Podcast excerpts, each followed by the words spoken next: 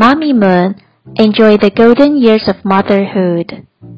Birthday Party by Cheryl Ryan, illustrated by John Kastner. We go shopping. It is birthday party time. We go to the card shop. We get a card.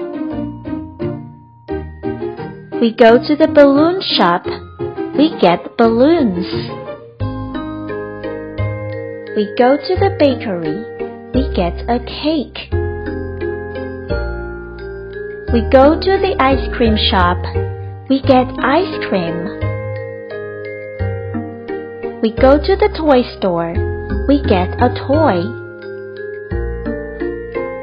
We go to the birthday party. We play games.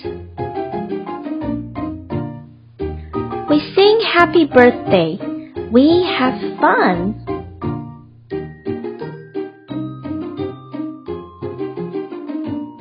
Number one. Where do the girl and boy go first?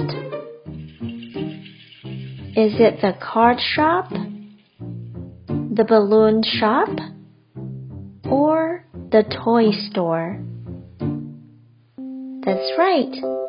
The answer is the card shop. Number two. What do the girl and boy get at the bakery? Is it cupcakes, a cake, or cookies? That's right. The answer is a cake. Number three. Where do the boy and girl go after the toy store? Do they go to the ice cream shop, the card shop, or a birthday party? That's right.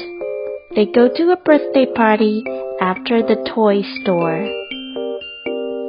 Number four. What do the children do at the birthday party? Do they watch TV or play games? That's right. They play games. Number five. What is the opposite of happy? Angry, funny, or sad? That's right. The answer is sad. Were you right?